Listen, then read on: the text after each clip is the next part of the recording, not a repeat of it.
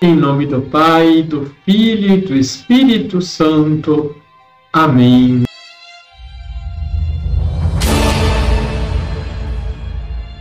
Olá, tudo bem com você? Na solenidade da Epifania do Senhor, quando os magos vêm adorar o Senhor, São Leomagno, no século V, exortava todos a aderir à salvação em Cristo. Por isso faz um convite veemente: entrem, pois, todos os povos, entrem na família dos patriarcas e recebam os filhos da promessa a bênção da descendência de Abraão, a qual renunciaram os filhos segundo a carne. E todos os povos, representados pelos três magos, adorem o Criador do universo.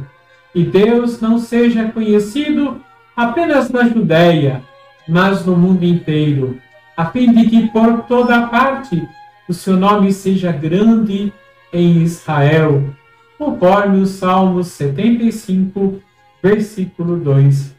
Deixe seu like, se inscreva se você ainda não é inscrito, compartilhe. Liturgia diária. Celebramos a solenidade da Epifania do Senhor. Epifania significa manifestação.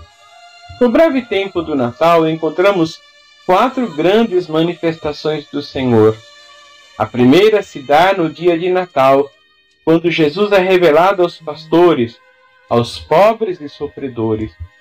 A segunda é por ocasião da solenidade da Sagrada Família. Deus quis se fazer família.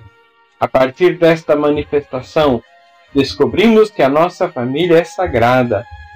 Na liturgia desse domingo se dá a terceira manifestação. Jesus é manifestado aos três reis magos, que eram estrangeiros, e que ficaram sabendo do nascimento do recém-nascido.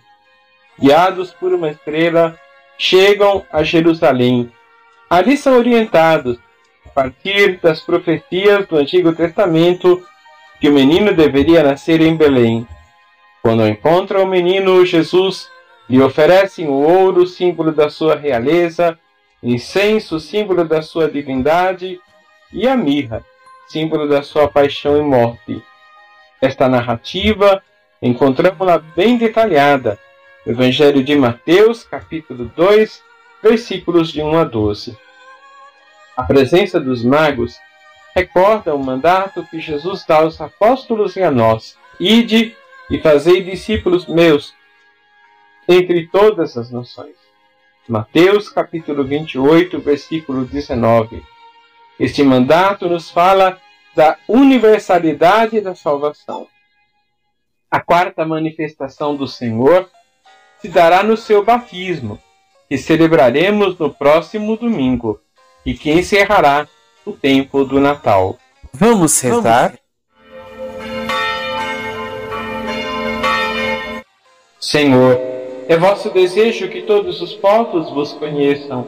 A presença dos magos nos mostra que não existem fronteiras, para que o anúncio alegre da vossa palavra possa chegar. Dai-nos um coração missionário e disposto a evangelizar. Assim seja. Abençoe-vos o Deus Todo-Poderoso, Pai, Filho e Espírito Santo.